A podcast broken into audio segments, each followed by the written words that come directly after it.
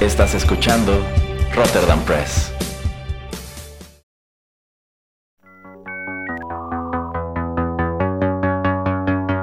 TechPili. El programa en donde analizamos la tecnología de manera relajada y divertida.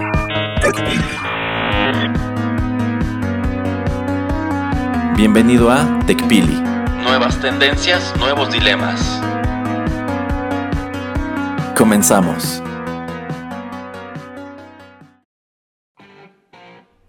Hola, ¿qué tal amigos? Bienvenidos a una nueva emisión de TechPili, nuevas tendencias, nuevos dilemas. Los saluda Juanito Pereira en compañía nuevamente de el señor Erasmo. ¿Cómo estás, Erasmo? Muy bien, señor Pereira, aquí fantaseando con una deliciosa pizza porque ya hace hambre. Ah, mire, no, sí, pero pues quién sabe a qué hora nos estén escuchando todos nuestros escuchas a través del podcast, entonces tal vez están un poquito asqueados porque se las recomienda en la mañana. Pues no sé, señor Pereira. Yo creo que nadie le haría el feo a una pizza a ninguna hora. Yo, yo, yo creo que es un alimento universal, fíjese. Mire, y si es hawaiana, mejor. Pero esa creo que la están descontinuando, ¿no, señor Pereira? No, en ningún lado. Y la Meat Lovers creo que se acabó hace 20 minutos. en cambio, yo sé que al señor Pereira de pronto le gustan unas combinaciones de pizza bien raras. No, nada más hawaiana, no me esté haciendo fake news aquí. Bueno, ya. Mejor, A ver. Este, cuéntenos, cuéntenos acerca de, de las buenas nuevas y de dónde son los lugares donde pueden escuchar Rotterdam Press porque nos expandemos, nos expandemos. Exacto. Bueno, pues a partir del fin de semana pasado ya pueden escuchar todos los contenidos del podcast en Spotify. Allí nos encuentran como siempre, como Rotterdam Press. Pueden suscribirse para que pues el mismo Spotify les vaya aventando eh, los contenidos nuevos y pues también pueden ir scrolleando para abajo en nuestro historial y pues las emisiones que se hayan perdido o sus emisiones favoritas allí las van a encontrar sin ningún problema. Así Eh, y es, asimismo es- pueden encon- ajá, ajá. Diga, asimismo diga, pueden encon- asimismo pueden encontrarnos, ya saben, en SoundCloud, en iTunes, en Google Podcasts, en iVoox, Castbox, Tuning Radio y otros servicios. Así es, efectivamente, el señor Spotify vino a suplicarnos de que de- le, de- le diéramos chance de tener nuestro podcast ahí en, en- en su servicio, ¿verdad, Erasmo? Así es, de hecho lo, lo pensé un, un par de horas, pero ya al final decidí decirle que sí. Muy bien. Bueno, pues vamos a darle un poco con los temas tecnológicos para hacerle un poco más de dinero a Spotify. Ah, Ojalá que nos compartan un poco. Eh, nos habíamos quedado la última vez que estaba Erasmo aquí eh, hablando un poco acerca de, de inteligencia artificial y me surgió pues una pregunta que quería hacerle a, Erasmo. Eh, tengo pues varios artículos que he leído acerca de cómo eh, en un futuro tal vez no tan lejano, eh, con todas estas pantallas, con todo este tipo de servicios que les hemos dicho, por lo, por lo menos en la industria alimenticia, alimentaria, eh, como pues cuando vas a pedir a McDonald's o cuando pues estás en un restaurante y eso que estamos diciendo de que pueden eh, ver cuántas personas están esperando mesa, etcétera, pues todos estos servicios eh, pues van a necesitar cierto tipo de ayuda técnica pero a la vez que se están expandiendo, pues va a llegar, yo siento un momento en que también la persona que, que, pues te va a estar atendiendo eh, va a tener también que tener ciertos conocimientos acerca de esto, ¿no, Erasmo? Entonces no sé tú qué pienses acerca de eso, de que va a tener que cambiar la manera en que pues somos como personas. Eh, mi ejemplo que yo, que yo daría es como por ejemplo cuando empezó a, a haber fotocopiadoras en, en- en- las oficinas, cuando empezó a haber también fax en la oficina. Digo, obviamente, posteriormente las computadoras, el office, el internet. Que estas fueron pues cosas que tuvimos que estar integrando a nuestra vida diaria para pues para ser productivos, para pues poder trabajar, etcétera, todo lo que es correo electrónico y pues todo lo que sea derivado acerca de la de cómo poco a poco la tecnología pues le ha ganado eh, pues eh, no sé a ciertas otras servicios o a ciertos otros métodos o medios de comunicación que pues empezaron a ser eh, más defectuosos o no tan efectivos, no, no tan rápidos. Entonces esto yo lo veo también como con la industria eh, de la comida rápida, por, decirlo algo, de los restaurantes, solo por empezar en, un, en un segmento. Eh, ¿Tú qué piensas, Erasmo, de que pues cuando se descomponga, por ejemplo, la pantalla del McDonald's donde vas a, pedir, pues no sé, háblale a David porque él es el que le sabe, eh, lo mandamos a, capacitarse y pues aquí está, no sé, tal vez atendiendo atrás de mostrador, pero pues también tiene que tener esos conocimientos porque si se me cae eh, mi sistema interno o algo, necesito tener a alguien ahí rápido. Eh, no tener que estar hablándole a una empresa, a alguien a ver hasta cuándo me mandan a alguien. Eh, pues tengo que tener este tipo de conocimientos. Entonces, ¿tú qué piensas? ¿Tú crees que eso sí vaya a suceder? ¿Y qué pues tipo de educación tenemos que darle a la gente para que pues esté preparada para cuando esto ya llegue? Híjole, a ver, es un, sí es un punto bastante amplio. Sin duda, conforme cambie la manera en que operan los servicios que nosotros consumimos, como pueden ser estos restaurantes, pues también tiene que cambiar la educación que se le da al personal para que aprendan a utilizar este nuevo pues este nuevo sistema, ¿no? Para que aprendan a interactuar con todo esto de la inteligencia artificial.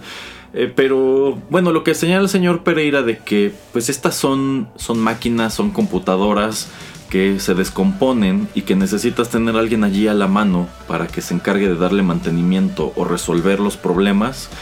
Pues sí, yo creo que en lo que respecta a resolución de problemas, lo ideal es tener a alguien que sepa lo básico allí en situ. Pero a mí me ha tocado muchos lugares que en realidad no lo tienen. Y de pronto te encuentras en restaurantes en donde, por ejemplo, se les cae el sistema que utilizan para meter las comandas. Y ahí los tienes haciendo pues malabares, pues haciéndolo como antes, ¿no? Con notitas que ellos van ingresando a cocina y ponen como en un tendedero. Y luego esto pues da pie a que a que se equivoquen o a que de pronto se les pase algo. Eh, vamos, porque a fin de cuentas es un sistema que en ciertos lugares ya no, pues ya no ocupan desde hace mucho. Este también me ha tocado, por ejemplo, que luego te tienen que hacer tu cuenta a mano porque no sirve la computadora de la caja y, o en su defecto que no te pueden este, imprimir tu ticket porque se descompuso la impresora y te preguntan que si lo que si lo necesitas, ¿no? Y por ejemplo, yo que luego si lo necesito para facturar, si he tenido como que, bueno, entonces ¿cómo le hago? No, pues te vamos a dar el, el, código de facturación y pues anótalo en algo y ya con eso métete a la página. O también este, lugares que facturan allí mismo, que de pronto eh, pues es que se nos cayó el sistema para facturar, es que no está la persona que lo hace. Vamos, sí hay un buen número de cuestiones que pueden fallar en el sistema de un restaurante como lo conocemos actualmente y sin duda habrá muchas más que fallen conforme se implementen estos nuevos conceptos de inteligencia artificial que como comentamos hace un par de programas yo creo que sí son muy buenas intenciones. Creo que bien aplicados serían herramientas muy útiles para su administración de operaciones, pero pues conlleva lo mismo, ¿no? ¿Qué va a pasar cuando se descomponga esto? Y como es nuevo, no hay mucha gente que sepa de esto. O sea, a lo mejor se te descompuso la impresora y hay una empresa que es la que le da el mantenimiento a los sistemas de esta cadena de restaurantes. Ok, pero nos surge echar a andar la impresora, pues vete aquí a un lugar de un centro de cómputo o no sé y tráete a alguien a que nos vuelva a echar a andar la impresora. Porque no puedo esperarme a que mañana o en dos días me manden a un técnico de la empresa que ya está contratada. Pero tomando en cuenta que este es un sistema nuevo, pues ese es un lujo que no vas a poder darte, sino que tendrás que estar amarrado durante un tiempo, durante la curva de aprendizaje, a que venga la persona que lo instaló a ver qué es lo que está fallando. Entonces, eh, aquí yo creo que, pues sí, todos son buenas intenciones, todos son buenas ideas, pero está por verse que sea sostenible. Y se me estaba ocurriendo un, ejemplo que tenemos muy a la mano en México, ahora que el señor Pereira lo estaba comentando, que es el caso de Vips. Quizá algunos de ustedes recuerden que hace varios años eh, en Vips, en lugar de que te tomaran la orden con una comanda, este, las meseras traían una pues creo que era una Raspberry, era una pequeña tableta. Y se supone que esta Raspberry tenía comunicación directamente a la cocina. O sea, ella tomaba el pedido allí, como que le daba a enviar y la comanda ya estaba en cocina. No tenía que ir a la consola como del soft rest a ingresar este, los productos, sino que pues esto como que iba a agilizar el, el proceso. Y a Vips no le funcionó tú hoy día vas a un restaurante de esta cadena y es como antes, te toman la orden en un cuadernito, van, ingresan el pedido al software y eso es lo que lo manda a cocina. Entonces, pues sí, yo creo que en su momento se va a haber pensado, este es el futuro, esto me va a dar un gran resultado y ya vimos que no. Eh, sí, concuerdo con lo que con lo que dices, pero pues yo creo que estos son intentos que pues tienen que hacer las empresas, ¿no? Porque digo, si te vas a otros países ahora, sí tienen también como este teléfono o como un iPod o algo por el estilo. Y yo he visto que ya lo hacen así, de, de manera remota. Eh, usan el, el, dispositivo móvil, el, el, smartphone o el iPod para mandar la, la, la orden. Eh, yo creo que esto pues también tiene que ver con eso, de que pues si no hay alguien ahí a la mano que te pueda ayudar, pues está muy canijo.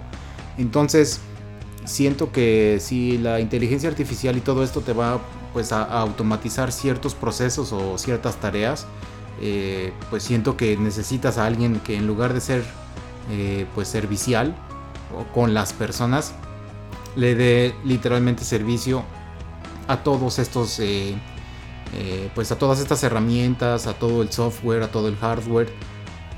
Entonces entiendo tu punto, pero pues por eso te digo que creo que debemos de llegar a un punto en el que tengamos que cambiar y tengamos que tener a la persona a la mano como pues háblale te digo a Diego porque él es el que sabe cómo se usa la impresora y es el, que sabe que si el toner está atorado o si fue X o Y cosa. O sea alguien tiene que aprender y creo que se está haciendo demasiado técnico el asunto pero pues creo que hacia allá vamos porque imagínate, por ejemplo, ahorita estaba revisando que McDonald's tiene más de 400 eh, puntos de venta en, Ciudad de México.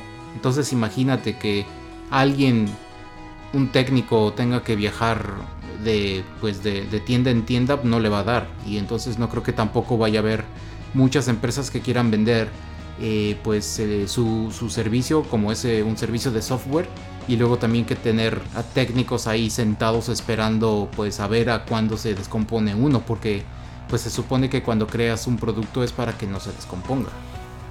Ah, pues sí, pero es que luego, sobre todo con hardware, muchas veces como que se descompone por descomponerse. O sea, puedes tener una impresora que un día deja de funcionar y jamás vuelve a hacerlo y no te explicas por qué. O no te explicas por qué te está sacando las hojas con rayas o por qué de pronto ya no está imprimiendo el azul. Entonces, ok, si McDonald's tiene estos 400 puntos en Ciudad de México, estoy seguro que no tienen 400 empleados de servicio técnico. Yo quiero pensar que tienen pues un equipo, ¿no? O sea, no es como que puedan ir todos los días de restaurante en restaurante resolviéndoles, resolviéndoles los problemas. Quizá en algunos casos sí. Pero yo también creo que en algunos casos, bueno, es que igual un gran problema que tiene McDonald's es la rotación de personal. Pero yo creo que lo ideal sería como tener a alguien que sí esté en el restaurante, que no sea precisamente tech support. A lo mejor que sea alguien este, como el gerente, ¿no? Pero que tenga conocimiento de esto, que, que sepa, estos son los puntos que pueden fallar en tu software o en tu hardware y esta es la manera de repararlos. Si nada de esto funciona, ahora sí échale un grito al técnico. Y yo supongo que también puedes tener como que un pues un esquema de mantenimiento de que quizá esta sucursal todos los martes viene el de sistemas a revisar que todo esté en orden, ¿no? A ver que, que esté imprimiendo bien esto, que estén saliendo los tickets, etc. Entonces digamos que allí lo que puedes hacer es como una ronda, ¿no? Alguien que vaya, pues sí, de restaurante a restaurante, pero no resolviendo problemas específicos, sino haciendo mantenimiento preventivo. Mm, sí, sí, sí. Y otro ejemplo que quería poner es algo que pues ya podemos ver un poco pues más seguido, digo, ver entre comillas, eh, pero cuando vas, no sé, a un taller mecánico que repara automóviles, ya sea de la agencia o sea por afuera, pues ya la mayoría de ellos necesita contar con, pues, con este equipo de cómputo que se conecta la, la computadora al coche, a la computadora del coche, por lo mismo, de que pues ya hay muchas cosas que se transmiten solamente a través de medios electrónicos, como les digo, se conecta eh, a la computadora para ver eh, cómo está el sistema del automóvil y muchas de estas cosas. Eh, muchos de estos sistemas pues tienen licencia, entonces a fuerzas los talleres tienen que pagar una licencia por ellos para pues poder usarlos, para poder revisar que tiene mal el coche. Entonces, digamos que ya en cierta manera, en ese punto, en ese rubro, ya deben de tener cierta capacitación pues los mecánicos. Eh, sí, sí, o sea, vamos, yo creo que ahí ya estamos hablando de algo mucho más especializado. O sea, también una gran bondad de, las nuevas tecnologías es que son cada vez más fáciles de utilizar. Es lo que decíamos, por ejemplo, del iPhone. No, señora, no es que su hijo sea un genio y por eso puede utilizar el iPhone como lo utiliza. Es que es tan, es tan amigable la interfaz que hasta un niño puede utilizarla. Yo quiero suponer que un problema que debió haber enfrentado Vips en el momento en que trató de implementar estas, estos dispositivos este, fue que probablemente muchas de las meseras en primer lugar, como que no les gustaba y no estaban muy interesadas en aprender el nuevo sistema. O sea, que deben, deben haber enfrentado resistencia. Entonces, digamos que no pudieron imponerlo. Nunca han de haber podido echarlo a andar como ellos deseaban que, ocurriera. Y puedo imaginarme que quizá esto es o porque no hubo la capacitación suficiente o porque la interfaz no era sencilla. Entonces, este, pues supongo que no fue fácil en su momento hacer que una persona que está acostumbrada a que toma los pedidos a mano, que de pronto tuviera que empezar a apretar un montón de botoncitos que le daban las opciones, o que quizá no era tan versátil porque de pronto a lo mejor tú vas y pides un platillo pero no quieres que le pongan tal cosa y quizá este aparatito no te daba esa opción, no te daba esa versatilidad. Entonces allí yo pienso que eso es algo que le puede o pegar o beneficiar a el negocio que sea que se decida por estas nuevas tecnologías. ¿Qué tan fácil es de utilizar? Porque si me estás diciendo que yo cuando contrato a una persona, la curva de aprendizaje para que aprenda a utilizar el software es de mes y medio, pues como que no, ¿no? Pero si esto es tan sencillo que en su primer día de trabajo puede sentarse y es tan intuitivo que solito puede empezar a hacer su trabajo, eso ya es este, mucho más benéfico, ¿no?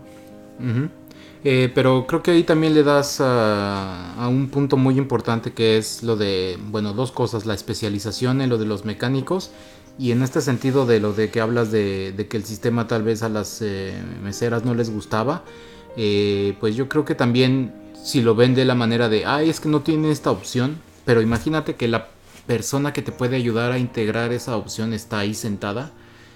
Obviamente lo mejor es que pues hayan planeado y hayan pensado en todos los escenarios cuando antes de que salga este producto pues a las manos de, pues de, las meseras. Y casi siempre pues hay programas piloto pero pues de siempre hay cosas que se le va a escapar a las personas.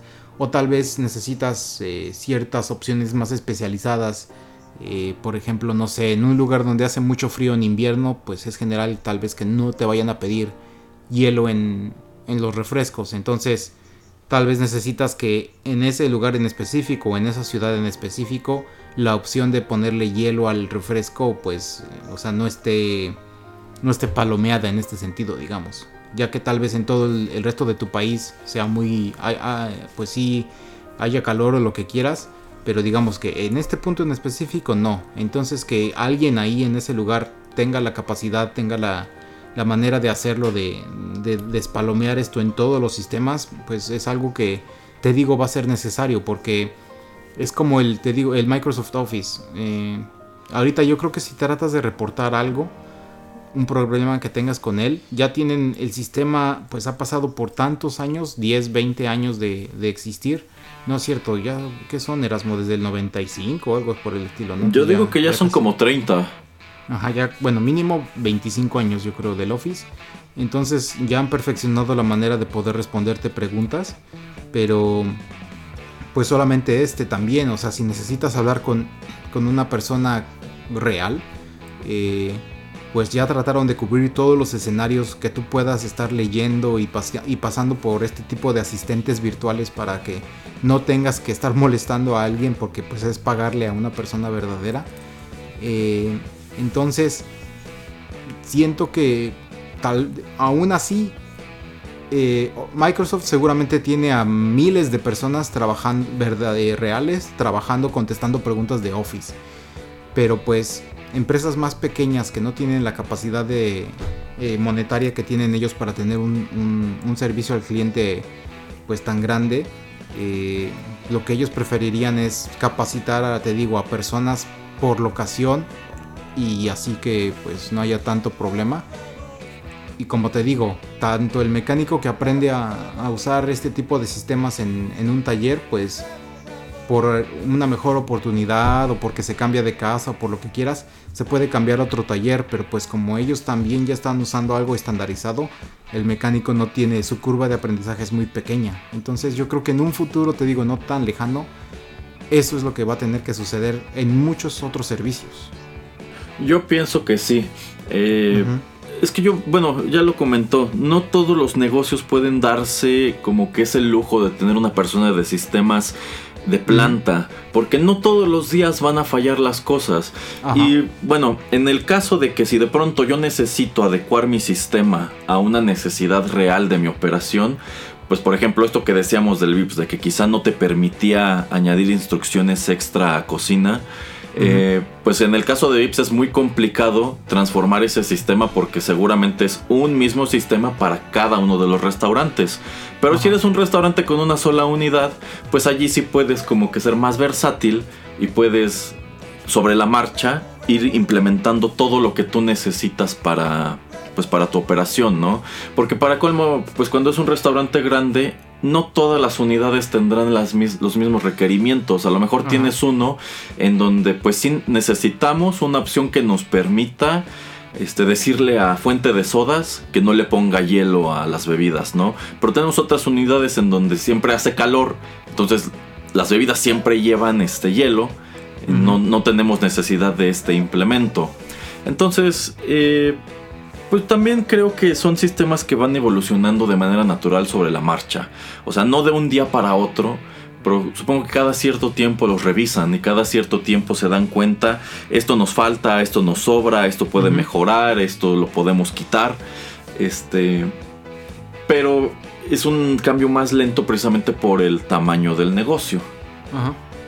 Sí, y digo, eh, tú lo comentabas en, el episodio que estábamos hablando de un poquito acerca de esto, de que también deben de poder ser un poco más flexibles con esto de la inteligencia artificial, porque pues tal vez eh, alguno de los programadores que está tal vez en el restaurante, alguna de las meseras, se le ocurre algo nuevo, algo innovador. Entonces, si tienes tú la visión como empresa, debes de tener cierta flexibilidad en los programas para pues que ellos los cambien un poco, tal vez nada más en su locación, pues para adaptarlos más. Y ya después cuando, como dices, si hay una revisión, no sé, semanal, mensual o en algún punto, decir, ah, caray, ¿por qué cambiaste esto? Ah, pues es que fíjese que aquí en este, en este lugar, este, pues necesitamos X o Y. Ah, lo de los hielos. Ah, mira, se me hace muy interesante. Ah, entonces lo voy a tratar de implementar también, no sé, en, ciudades que estén más o menos en, en, tu misma latitud y etcétera, por, por algo, por decir algo. Y, y, pues es de la manera en que paulatinamente estos programas pues pueden ir cambiando, adaptándose, pero como tú comentabas hace un par de programas, debes de tener la visión y también la flexibilidad de, poder eh, permitirle a ciertas personas cambiar ciertos aspectos para poder innovar. Exacto. Muy bien, pues creo que esto es un tema muy interesante y entonces por eso quería traerlo a colación. Eh, ¿Qué te parece si vamos a la primera pausa y ya regresamos? Seguimos con TechPili después de esta pausa. Quédate con nosotros.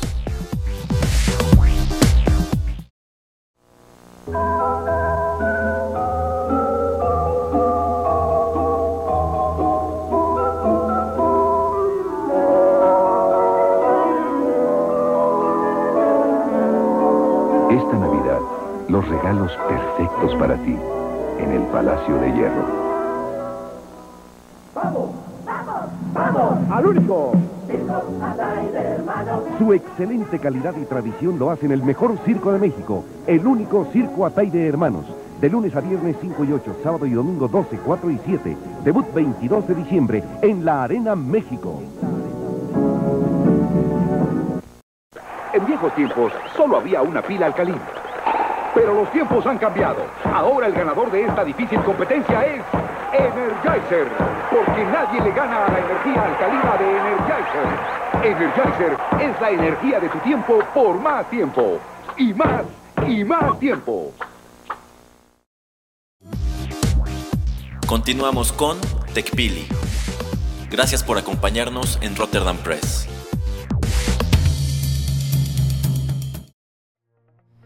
Ya regresamos a TechPili en la emisión número 47 porque se me olvidaba decir cuál es la emisión. Y bueno, siguiendo un poco acerca de esto de pues los automóviles, los mecánicos, los sistemas eh, que ya están muchas cosas este, electrónicas, etcétera. Eh, a principios del año 2019 que pues ya está por acabar, me encontré una noticia que decía que por ejemplo Erasmo, eh, los tractores John Deere también ya tienen muchos, eh, pues muchas cosas ya son computarizadas en, sus tractores. Eh, entonces, mm, digamos que toda la gente que, trabaja pues, en, el servicio de, bueno, para la agricultura, eh, a veces tienen que levantar cosecha pues muy rápido. A, a veces, no sé, va a llegar una helada, no sé, el viento trae mucha, mucho polvo, lo que tú, lo que tú gustes, lo que tú mandes entonces mucha de esta gente, sobre todo en Estados Unidos, pues le pide apoyo a otros compañeros que trabajan en su misma zona, en su misma área. Y entonces todos tratan de levantar cosecha pues rápidamente, no sé, de cierto producto, de cierta fruta o vegetal. Eh, y el problema que ellos están teniendo es que pues dicen que antes cuando se les descomponía el tractor pues ellos mismos podían repararlo y que ahora y al comprar sus tractores John Deere, pues digamos que en la letra chiquita dice que usted no tiene derecho a meterle mano a este tractor y tampoco tiene derecho a llamarle a algún mecánico, tiene que llamarnos y nosotros vamos, como Don Barredora. Pero el problema con esto pues, es que si conocen un poco de la geografía de Estados Unidos es que muchos de estos lugares son gigantes, o sea, donde están eh, pues teniendo cosechas son enormes. Entonces, que un técnico llegue hasta donde tú estás y si tienes la urgencia de levantar cosecha y tu tractor pues no, nomás no están dando, está canijo. Y lo que ellos hicieron y lo que siguen haciendo es demandar a, la empresa John Deere para que ellos mismos puedan meterle mano a sus, a sus tractores y pues tratar de hacer que funcionen porque te digo que el tener que estar esperando a alguien a veces es pues el, tener eh, algún tipo de ganancia o no, o el, tener cosecha o el totalmente perderla. Eh, entonces quería por lo menos eh, tu breve comentario acerca de, este caso que pues va relacionado un poco con lo que decíamos en el primer bloque. Híjole, sí está muy interesante, está muy complicado y hay por todas partes para repartir culpas. A ver, este, en primer lugar, creo, creo que estos campesinos que se quejan de, esa política de John Deere tienen razón y no. O sea, tienen razón por un lado porque de cierta, de cierta manera la marca quiere obligarlos a consumir su servicio. O sea, no estoy contento con venderte la máquina. Yo, yo te estoy obligando a que me compres unos servicios que seguramente son carísimos, porque quizá la máquina no hubo margen de ganancia. Ella dijeron, si doy los servicios los voy a cobrar caros y ahí es en donde me voy a poner tablas, ¿no? Pero es que no es la única industria que lo está haciendo. Por ejemplo, ahora si tú vas y compras un automóvil, las, los distribuidores te obligan a que hagas los servicios eh, con ellos mismos su riesgo de perder la garantía. Entonces tu vehículo sale de planta con una garantía de tanto tiempo o tantos kilómetros, pero tú pierdes esa garantía si el primer servicio no lo haces con un distribuidor autorizado.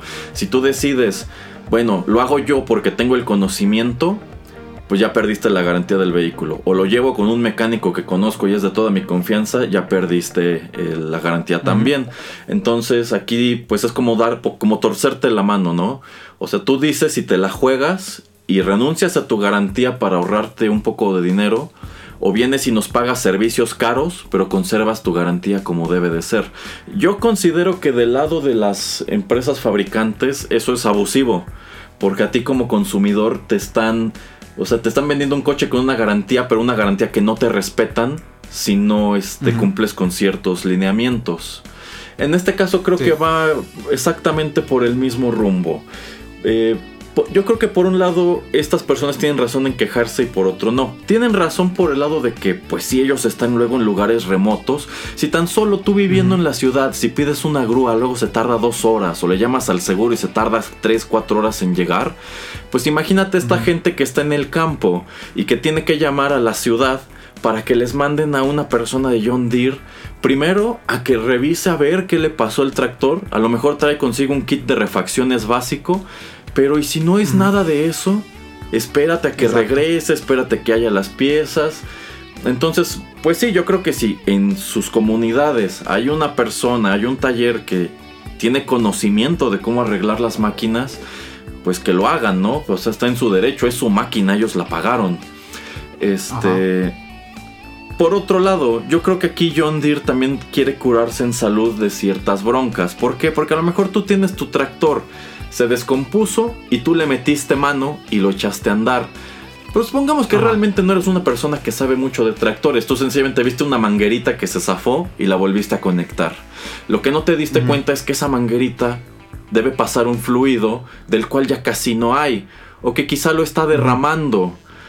Y esto termina de fastidiar el tractor. Entonces cuando ahora sí le llamas a John Deere para pedir una garantía, ellos se dan cuenta de que, pues es que tú lo descompusiste más, ¿no? Y ahora tú estás queriendo echarme a mí en cara que responda por, una, por un problema que tú mismo ocasionaste.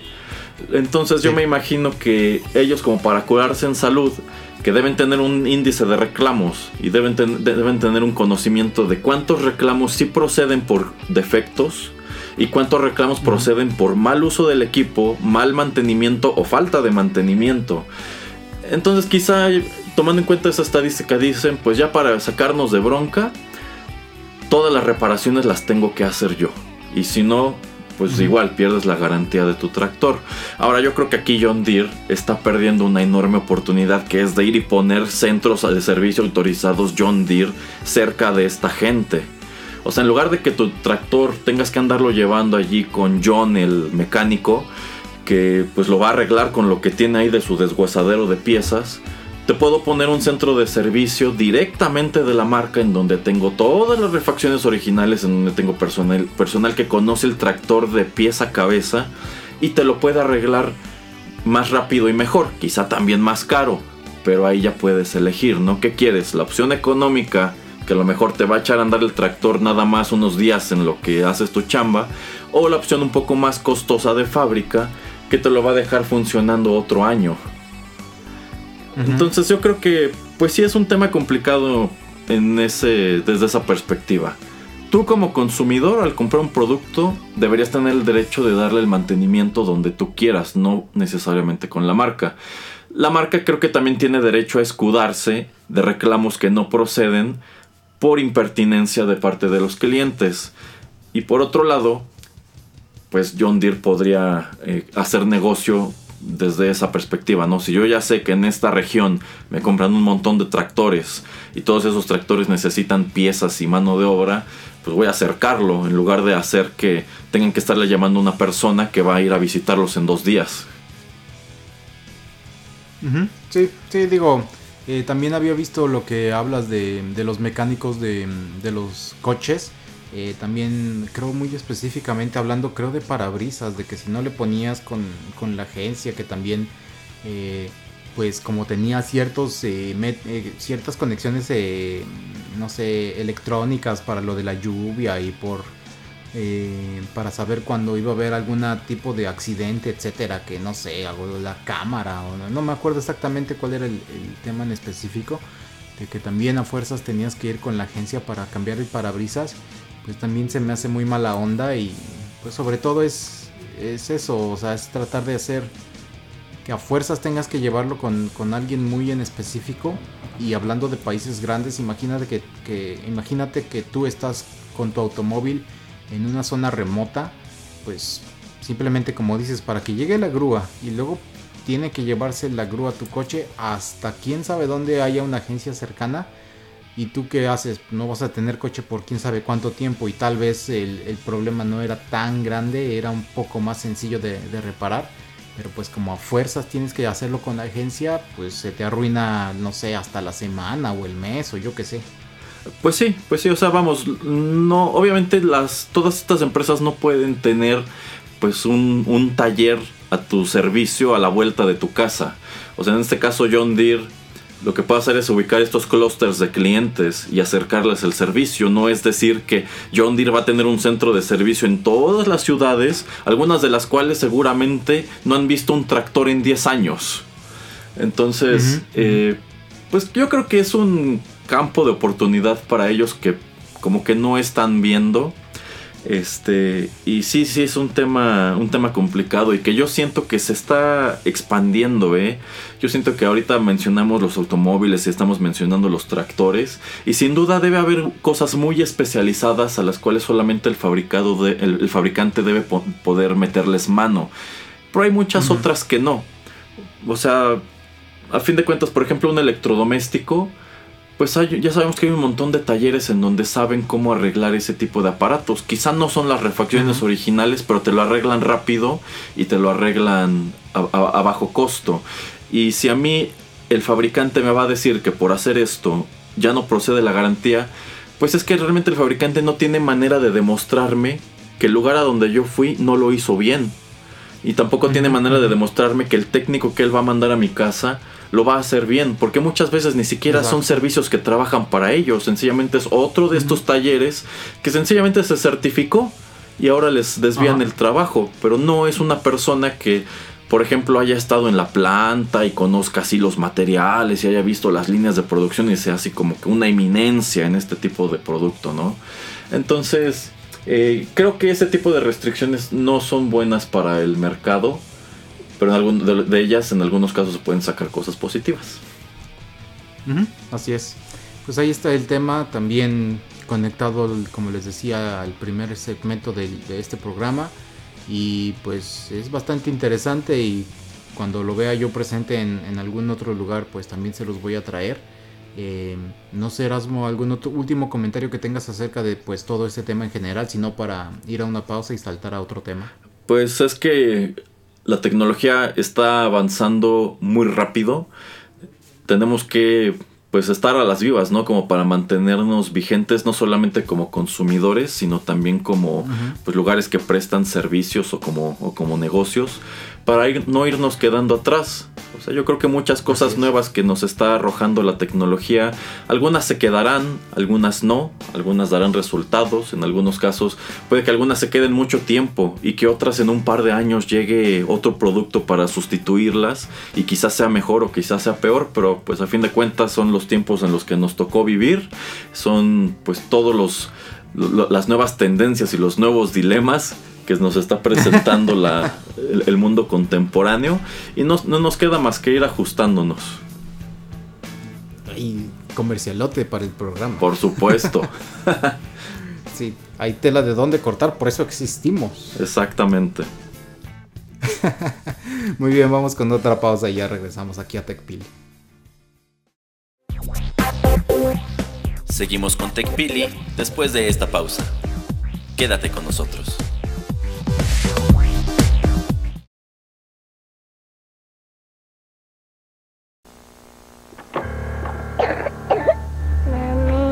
La tos que más le duele y angustia es la de sus niños. Por eso Vic creó el jarabe Vic Vaporub Infantil con fórmula creada especialmente para sus niños que quita la tos y descongestiona, ayudando a su rápido alivio. El alivio confiable para la tos de sus niños, jarabe Vic Vaporub Infantil. Ahora te olvidaste tus Kleenex, hermanita. Ya sé lo que es eso. Mírame, por favor.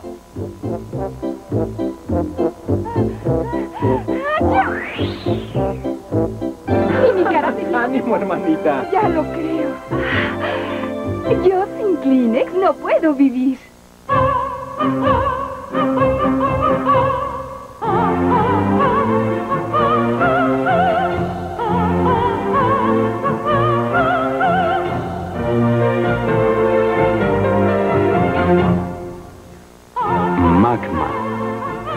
Galletas selectas. Continuamos con TechPili. Gracias por acompañarnos en Rotterdam Press.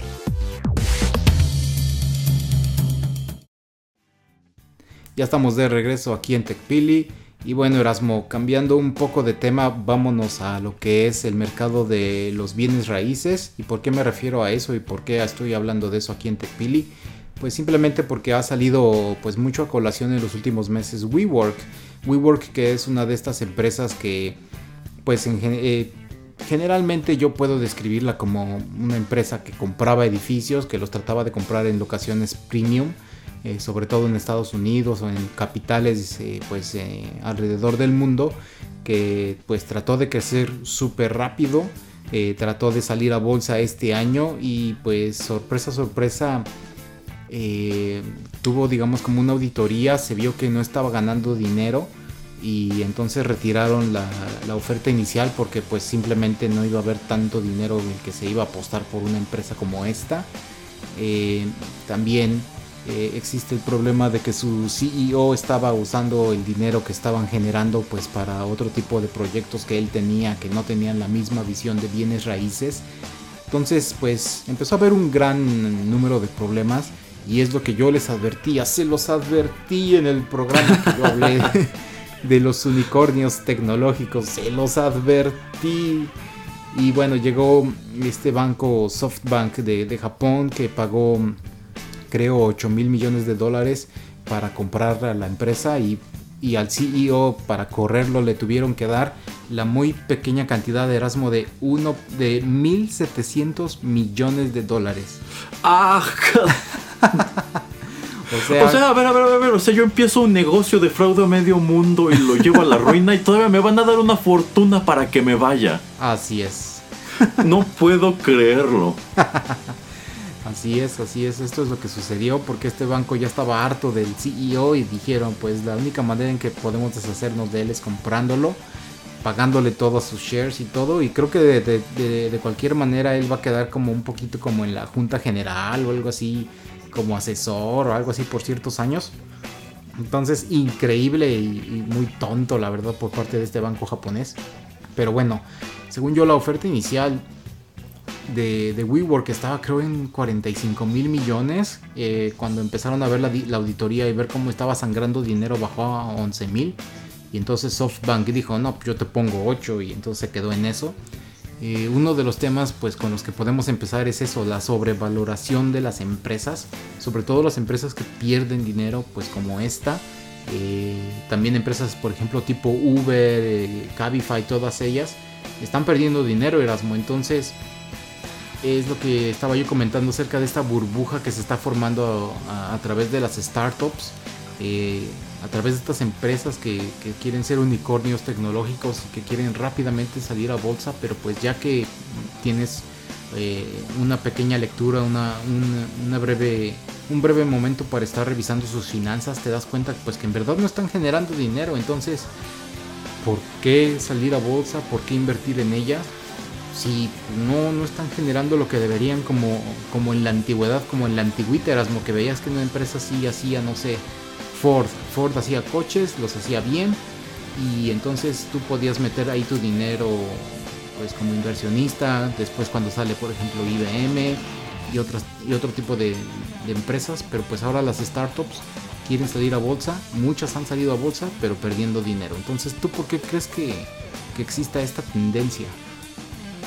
Bueno, en primer lugar porque considero que los negocios se han ido transformando bastante y porque estamos en una era en la que hay muchos negocios que lo que venden realmente no es tangible y a pesar de que son empresas que están valuadas en millones de dólares, la verdad es que una vez que nos situamos en el plano terrenal, no es una empresa tan grande y creo que Uber es un gran ejemplo. ¿Por qué? Pues es que a todo mundo, todo mundo nos dice que Uber es como la empresa de transporte privado del momento, ¿no? Una empresa que empezó con esta idea de pues, ser como una especie de servicio de taxis remoto y creció a pasos agigantados, se metió en un montón de polémicas, siguen teniendo un montón de broncas con pues servicios de taxis tradicionales eh, y bueno, como que destacaron porque ofrecían un número de ventajas que no te puede ofrecer un taxi. Pero el problema con Uber es que exactamente qué es Uber o quién es Uber. Por, ejemplo, aquí en México.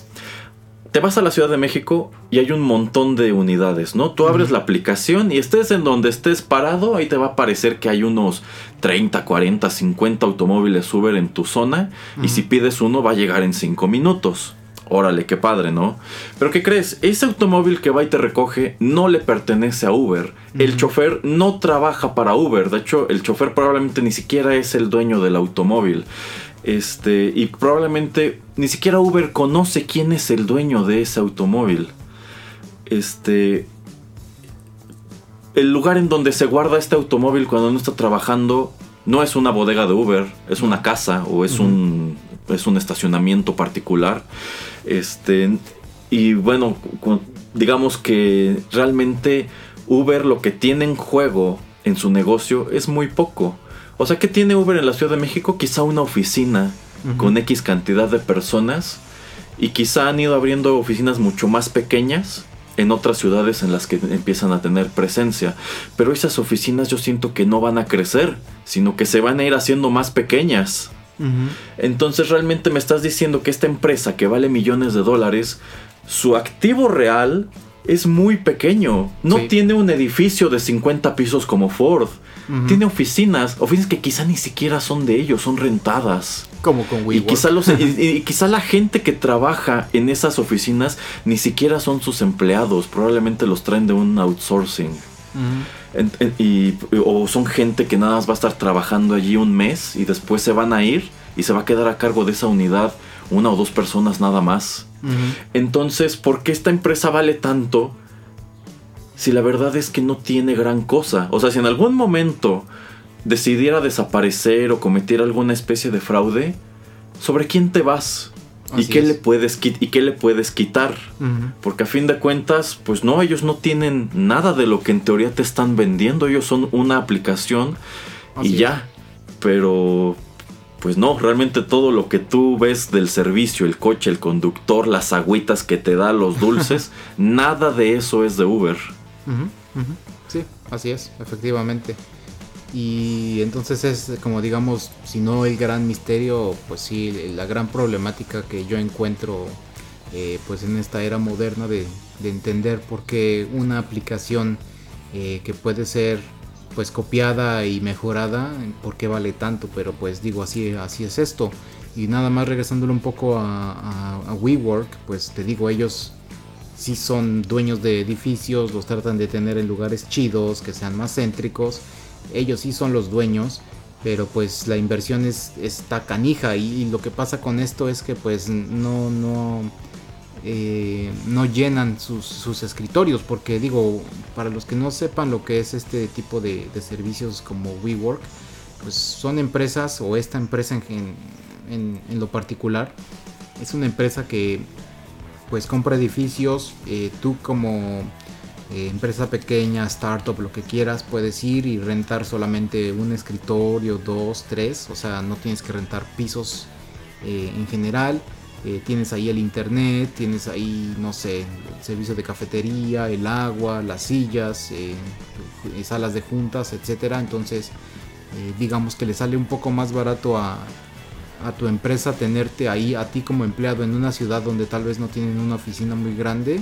y pues también puede ser móvil porque pues si tal vez se acaba el dinero pues te dicen trabaja un poco en la casa porque pues no hay dinero para pagar eso eh, pero pues también lo que trataba de, hacer WeWork era pues ser un, espacio donde muchas empresas pequeñas o con varios eh, representantes de, varias empresas pequeñas, grandes, lo que sea, pues pudieran hablar entre ellos, compartir ideas, innovar juntos. Y esa era como su visión, como ser el lugar o el establecimiento de las startups pero pues de alguna manera no, no, les ha funcionado, pero a mí me, suena una buena idea, pero pues eso de gastar tantísimo dinero se me hace una locura en, en comprar edificios y edificios, porque pues digamos que cuando tú compras la membresía, pues puedes usarlo en Ciudad de México, en Guadalajara, en Monterrey, o sea, no necesariamente tienes que estar en un lugar, sino que pues yo creo que puedes ir a, a varios lugares mientras tú pagues eh, pues el servicio por la hora, por hora, por día que tú estés ahí sentado o que estés tratando de utilizar un escritorio, eh, pues se me hacía una buena idea. pero no tiene nada que ver con, con, este, pues, servicios electrónicos, pero ellos tenían la visión de presentarse como, como una startup, como algo eh, que viene de Silicon Valley, como algo que estaba pues tratando de, de, de, ser más de lo que en verdad es y entonces pues siento que eso también a veces es un problema que hay empresas que tienen un, una visión eh, equivocada de, de, lo que es su giro. Yo creo que en el caso de esta empresa exactamente eso es lo que les ocurrió. Tuvieron una visión muy equivocada o no supieron medir cuál era el alcance eh, que tenían o el, o el potencial que tenían realmente. ¿Por qué? Yo creo que esta idea de los espacios de coworking, uh -huh. pues sí puede funcionar en una ciudad como la Ciudad de México, una ciudad enorme, con un montón de gente que tiene problemas de espacio y que tiene el problema de que las propiedades están subiendo de precio de manera muy rápida. Entonces de pronto a ti como empresa emergente, pues si te dicen que una oficina en un lugar céntrico de la ciudad pues te va a costar como 100 mil pesos al mes, dices, pues es mucha lana. Pero ¿qué uh -huh. pasa si voy con esta empresa que me dice yo te puedo rentar un cubículo por a lo mejor 5 mil pesos al mes? Y dices, pues ok, vale, eso es todo lo que necesito, un pequeño cubículo o unos dos escritorios nada más. Uh -huh. No necesito una oficina de 60 metros cuadrados en un edificio. Uh -huh. Eh, pero bueno, allí supongo que sí funciona porque hay una gran demanda, o sea, sí hay necesidad. Si WeWorks llegaba y compraba un edificio que acondicionaba con, pongámosle, 150 cubículos y tenía la esperanza de que llenando esos 150 cubículos fuera a ganar tanto dinero al año, uh -huh. pues digamos que allí sí tenía el potencial, porque estamos diciendo que en la Ciudad de México, pues sí es probable que en un año o en medio año surjan 150 empresas nuevas que necesitan un espacio donde estar. Sí. Pero ¿qué pasa cuando WeWork se va a una ciudad más pequeña? Digamos que se va a Cuernavaca, por ejemplo. Ajá. Y pone en marcha este mismo plan. Voy a comprar un edificio y le voy a acondicionar una capacidad de 150 cubículos. ¿De verdad surgen en 6 meses 150 empresas nuevas en Cuernavaca? Vamos a ponerle que sí. Pero uh -huh. quizás solamente surgieron esas 150 en ese año. ¿Y qué pasa cuando yo WeWorks me voy a una ciudad todavía, todavía más pequeña como Oaxaca? Uh -huh. Y hago y, y, pongo en práctica exactamente lo mismo. De verdad la economía de Oaxaca está creciendo a tal ritmo que 150 empresas van a venir a rentarme un cubículo este, durante X cantidad de tiempo. Yo creo que ahí es donde empiezas a llevarte sorpresas de que no, ¿Y qué pasa en la Ciudad de México donde sí, tenía, donde sí te dio resultado? Dices, pues voy a construir otro edificio allá. La bronca es que en este momento entre que yo pongo el primero y el segundo, seguramente muchas personas ya vieron lo que yo hice y quieren hacer lo mismo. Y uh -huh. ya abrieron otros 20 lugares como este. Sí. Y yo creo que el mercado para ese tipo de cosas no es tan grande y, la, y no salen tantas rebanadas de pastel realmente. No, y también como siguiendo un poco con tu, con tu ejemplo, lo que hablabas de Oaxaca, pues tal vez ahí sí me es más barato eh, pues rentarme una pequeña oficina, uh, una casa o un piso de, de, un pequeño lugar porque pues la renta es mucho más barata entonces, sí, no, pues no mí... es una ciudad que tenga problemas de espacio como la Ciudad Ajá. de México. O sea, en la Ciudad de México no hay ya para dónde crecer más que para arriba. Pero una ciudad como Oaxaca sí tiene hacia dónde extenderse todavía. Es. Entonces no tienes tanta necesidad de espacios pequeños en edificios enormes. Así es. Y bueno, eh, siendo un poco más específicos, ¿tú, ¿tú qué piensas acerca de este tipo de ideas de tener oficinas? Eh, pues donde puedas solamente contratar o rentar el escritorio, el cubículo y pues te ofrecen, te digo, el espacio para pues para tener juntas o para pues poder, poder hablar con eh, las, las otras personas que vienen de, de, esas otras 149 empresas. Eh, ¿Te gusta la idea? A mí me parece que era algo bastante interesante. Yo ya lo había visto en, en algunos otros lugares no tan específico, pero sí digamos como en centros de negocios o cuando vas por ejemplo a ciertos hoteles que tienen también ahí su pequeño centro de, de negocios. Eh, pues es yo creo que más o menos ahí de donde tomaron las ideas para pues construir esta empresa. A mí me gustaba mucho, pero pues no, no, o no, no entiendo cómo puedes hacer decisiones tan tontas para gastar las millonadas y, y no poder hacer que, que funcione de, de la manera más adecuada. Pues creo que sí es una buena idea. O sea, creo que sí hay un mercado para lo que ellos vendían, pero que ese mercado quizá está muy, muy, muy limitado. O sea, solamente en ciertos lugares, en ciertas ciudades, en ciertos países. Eh, y bueno, yo un problema que me imagino tuvieron es que es que en este momento hay muchas empresas que empiezan muy pequeñas y crecen muy rápido y empiezan a ganar mucho dinero, que son ideas de gente muy joven. Sí. Y yo creo que muchas veces esa gente joven realmente lo que hace es como eh, engolosinarse con su propio negocio Sí. y comérselo. O sencillamente como que tienen la idea y lo único que ellos están esperando es que alguien más grande tenga interés en su idea y vaya y les dé millones de dólares por ella. Y ya no tengan que preocuparse por el dinero el- lo que resta de sus vidas. Yo quiero pensar que esta es parte del problema que ha de haber enfrentado WeWork. Que este individuo empezó a tener dinero y por tener ese dinero empezó a manejarlo como a él se le antojaba Ajá. sin tomar en consideración que cuando saliera a mercado, pues iba a tener que presentar un reporte lo más transparente posible de qué es lo que estaba haciendo con ese dinero y que cuando la gente se diera cuenta que se lo estaba gastando en cosas que no estaban relacionadas con el negocio, pues que iba a pasar exactamente eso. Su valor al momento de salir al mercado se iba a desplomar.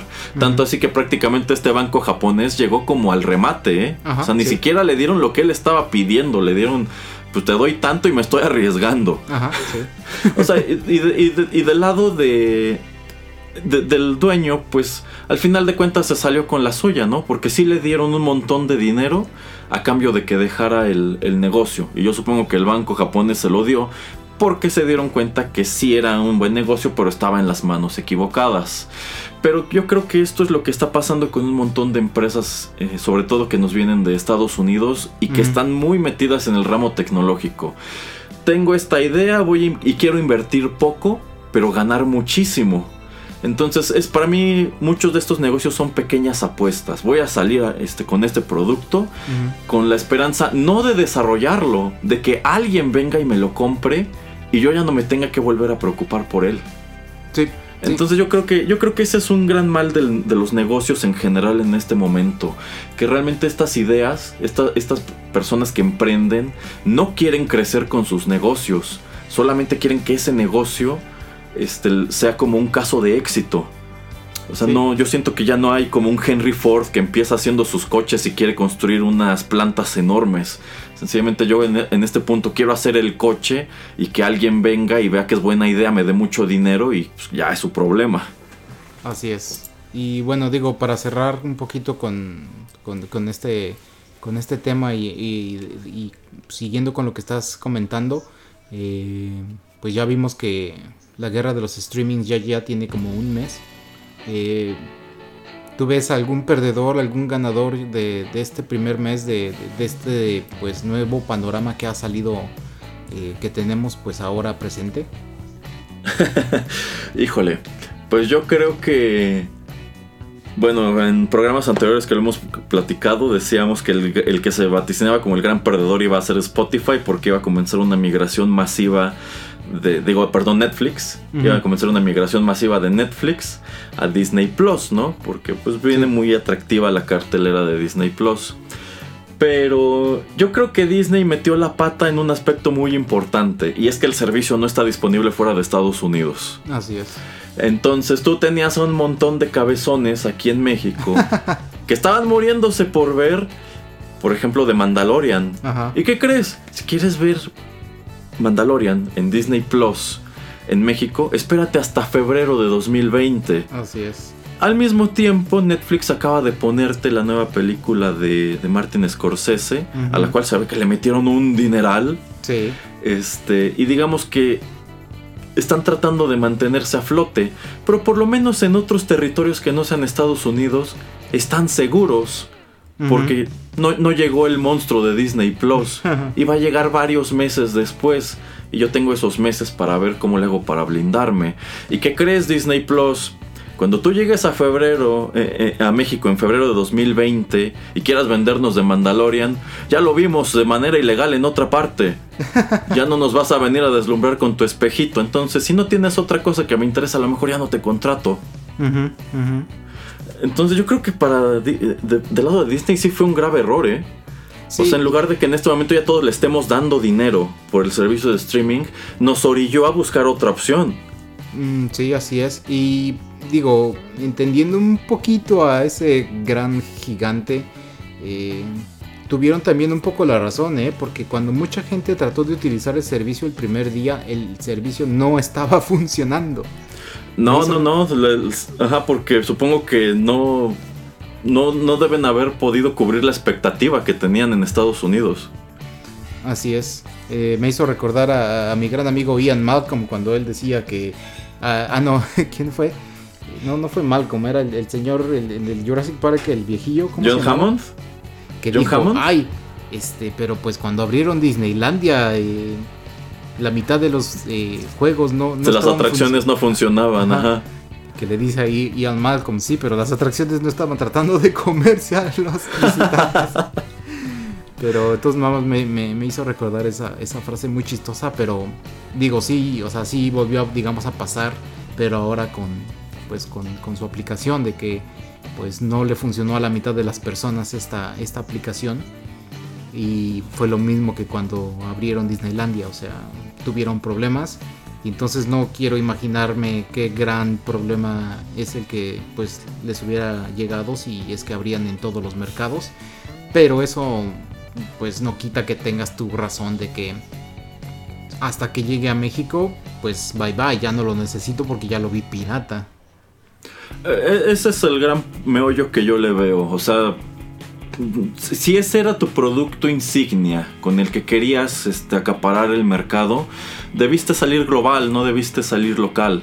Porque la piratería te va a comer. Y yo creo que es. eso es exactamente lo que les va a suceder. La única esperanza en este caso yo creo que es para cuando salgan internacionalmente en 2020 tengan otras cosas nuevas que venderle al mercado y no una serie que todos ya vimos en pues otro tipo de sitios, ¿no? Así Porque si no, ¿para qué lo hago? Ahora, como tal, para ver un perdedor de esta guerra de los streaming, yo creo que vamos a tener que esperarnos un año o dos.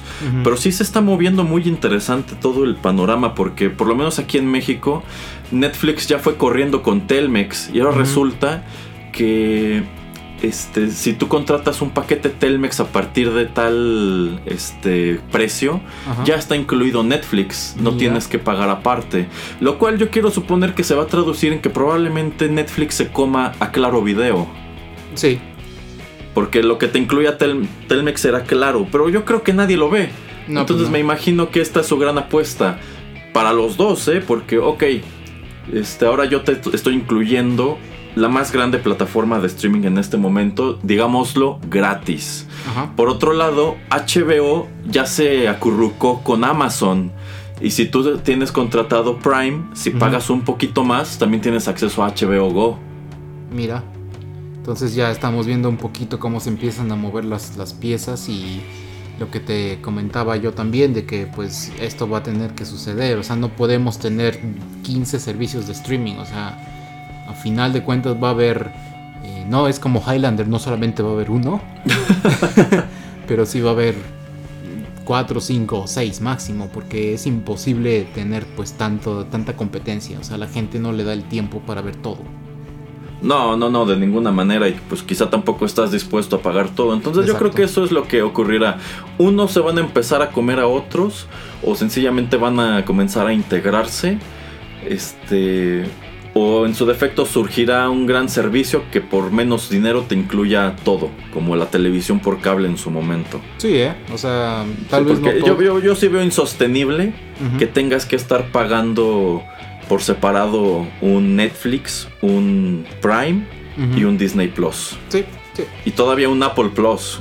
así es. Que ese yo creo que es el que te digo que todavía siento que eh, mi visión a, a mediano plazo es que se va... eh, la gran empresa de la manzana va a, te- a terminar comprando a Netflix. Le va a pagar lo que quiera, vas a ver. Sí, porque yo siento que les va a convenir, porque no creo que no creo que iTunes les esté dando los resultados que ellos creen. O sea, a fin de cuentas ellos te venden que en un solo servicio te están poniendo lo mismo que Netflix y Spotify. Pero por algún motivo no jala, o yo no veo que jale. Entonces, eh, sí, yo creo que para ellos sería acertado, quizás si no comprar a Netflix, comprar alguno de los otros. Y ya, o sea, compran un producto probado en lugar de pues andar allí tentando el agua con cosas este, que igual y no, no terminan de cuajar. Sí, de hecho, algo que yo ni sabía que existía y que también ya está ahí es este Facebook TV. No sé si sepas mucho acerca de Facebook TV Erasmo, pero por ejemplo, Mm, No mucho, pero sí, sí me enteré que por lo menos aquí en México estaban haciendo un programa de concursos. No, pero bueno, nada más para brevemente, luego podemos comentarlo en, en el siguiente episodio. Pero se supone que hay una serie con, con mi querida Elizabeth Olsen. Saludos, Elizabeth. Eh, que es muy buena, que es una serie como creo un poquito de drama, pero que está muy muy chida. Entonces creo que hasta la están pensando para nominarla a ciertos premios, etcétera. Entonces también te digo, o sea, hay contendientes que salen de, lugares que uno no pensaría. Y eso también me gusta, que haya competencia porque hay mucho contenido, hay mucha calidad. Pero pues sí son pequeñas cosas que... Bendita piratería porque vamos a poder verlas solamente esas de las que la gente está hablando y no tener que estar chutándonos pues cosas que, que ni queremos. De hecho, pero a ver, o sea, esa serie yo la puedo ver en Facebook. Se supone, digo, te digo, no he intentado, entonces yo quiero dejarlo para el próximo episodio y te digo, ni me acuerdo cómo se llama. el- A, a ver, ¿por qué no lo probamos y comentamos en el siguiente programa? me parece bien, pero... o sea, podríamos buscar... Ajá. Ajá. El señor Facebook se va, va, va a saber que vamos a estar ya viéndolo. Ay, no. Pero sí, sí, sí, Bueno. hay que hacerlo. Y bueno, ya nada más para igual ir terminando. Yo creo que también otro, otra opción que tendrían estos servicios de streaming para mantenerse vigentes es este adoptar el esquema que maneja Cinépolis, que a mí me gusta, la verdad. O sea, yo puedo tener la aplicación y tener acceso al catálogo y nada más pago por lo que veo. Y ya decido yo si esto que estoy en lo que estoy interesado lo quiero ver una vez y ya, y entonces lo rento o si pienso que voy a querer verlo muchas veces y lo compro. Ajá. Si a mí me dijeras que ese esquema es posible en Netflix, a mí me interesaría mucho, porque hay muchas cosas allí que nunca voy a ver, este, y hay otras que sí. Entonces, quizá en algún momento podrían considerar esa opción. Ojalá, porque digo. O por ejemplo de HBO, a lo mejor de HBO no me interesa ver todo, entonces no me interesa una suscripción mensual, yo quiero ver Watchmen. Ajá. Véndeme Watchmen en X cantidad de dólares y ya con Ajá. eso puedo verlo a lo mejor unas tres veces, ¿no? Ajá, o durante eh, X cantidad de tiempo. Pero no me estás obligando a pagarte cada mes por un servicio que la verdad no voy a ocupar. Pues como ya sabemos que todas estas empresas nos escuchan, les voy a dar la mejor idea, Erasmo. ¿Por qué no este, A ver. lo hacemos como si fueran como los coches con un servicio de leasing que no sé, eh, págame 10 dólares, por decir un, un precio por toda la primera temporada de, de Watchmen. Págame 10 Ajá. dólares. Son 10 episodios, entonces de a dólar por episodio, pero pues eh, todos los episodios eh, te los estoy cobrando a dólar. Y si quieres que sean tuyos, págame 15. O sea, págame un extra para que ya los viste. Yo estaría más que de acuerdo. Ajá, está. yo estaría más que de acuerdo con eso. Ahí está, ya les estamos dando la idea, maldita sea. Quiero, mi, quiero mis regalías. Va- Vamos a vamos al Instituto de la Propiedad Industrial a registrar la idea. Quien quita y si no la dan, ¿eh? Ándale. Pues sí, así es. Entonces, tenemos tarea. Sí, sí, sin duda. Muy bien, no sé, algo más que quieras eh, agregar, si no, por allá y cerrando. No, no, ahora sí que eso sería todo. Muy interesantes los temas de hoy. Pues sí, así es. Eh, muchas gracias a todos por escucharnos. Si nos están escuchando a través de Google Podcast, Apple Podcast o Spotify, déjenos una reseña por favor, un rating, para que así todo mundo nos conozca. Y pues si nos están escuchando a través de SoundCloud, pues déjanos ahí su comentario porque siempre los estamos revisando. Exacto. Bueno, muchas gracias. eh, pues fuimos nosotros, el señor Erasmo y Juanito Pereira. Y hasta el próximo episodio de TechPili. Sigan aquí en Rotterdam Press con todos nuestros contenidos.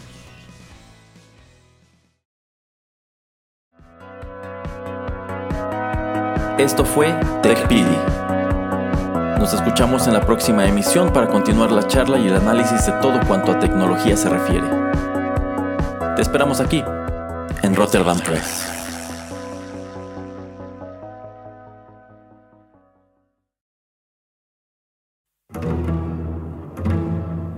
Estás escuchando Rotterdam Press. Radio como hecha en casa.